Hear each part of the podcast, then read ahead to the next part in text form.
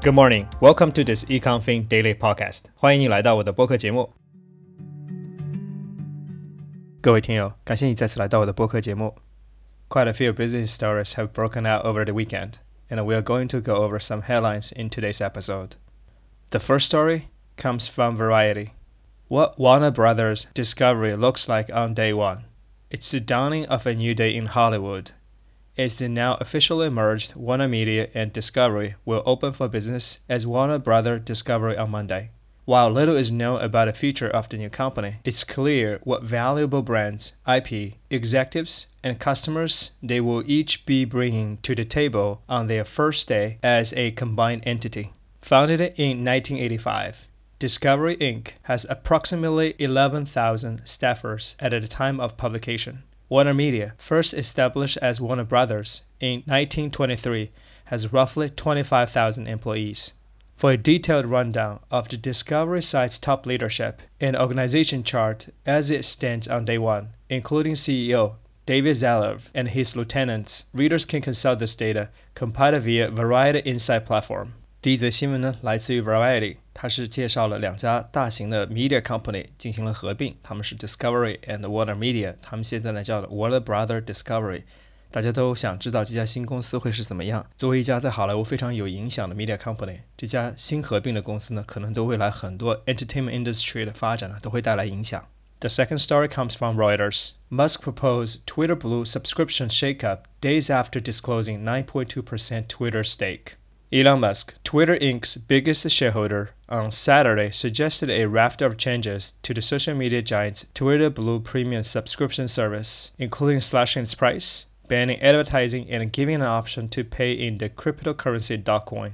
Musk, who disclosed a 9.2% stake in Twitter just days ago, was offered a seat on its board of directors, a move which made some Twitter employees panic over the future of its ability to moderate content。第二则新闻呢，则来源于路透社，是有关于 Elon Musk 对 Twitter 的投资。I know he is going to change his mind。Elon Musk 呢，原来只想做一个 passive investor，at least he says so。但是呢，当他的 nine point two percent investment Twitter was disclosed，apparently he has changed his mind。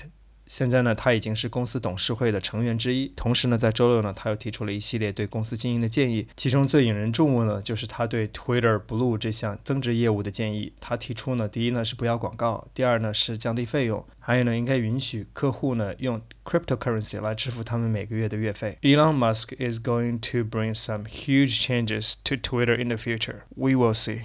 The third piece comes from New York Times.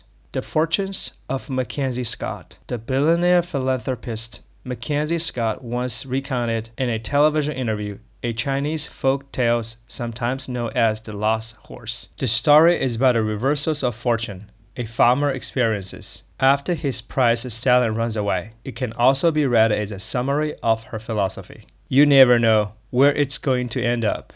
Good luck, bad luck. It's not the way that we really need to look at things she told television host Charlie Rose in 2013 after relating the parable to him. The hardships we experience are the things that we will look back and be the most grateful for, she said during an interview. That take us where we need to go. 第三则新闻呢，则来源于《纽约时报》，它是介绍了 Mackenzie Scott，也就是 Amazon 创始人 Jeff Bezos 的前妻。他应该是最近出了一本 memoir，介绍他个人的经历。在2013年的一次电视访谈中呢，他曾经提到，其实我们呢并不知道将来会发生什么，可能我们遇到的一些所谓艰难，也就 hardship，应该是我们最关注的。他引用了一个中国的成语，也就是“塞翁失马，焉知非福”。可能如何度过难关呢，才是我们成长的关键。The fourth piece comes from Wall Street Journal. Warren Buffett's protege is building a mini Berkshire. Tracy Britt Cool spent a decade working for Warren Buffett. She now wants to buy the kind of companies that have interest the famed investor 30 or 40 years ago. Those are businesses typically run by founders or family owners that have solid performance in competitive moats, a favorite term of Miss Buffett's, yet aren't big enough to draw Berkshire Hathaway Inc.'s attention today. Berkshire needs multi-billion dollar acquisitions to move the needle, Ms. Cool says. So many of the people who contact us or reach out would want to sell to Berkshire, but they are just too small. 第四则新闻呢，来自于《华尔街日报》，它是介绍了一位叫 Tracy Britt Cool 的职业经理人。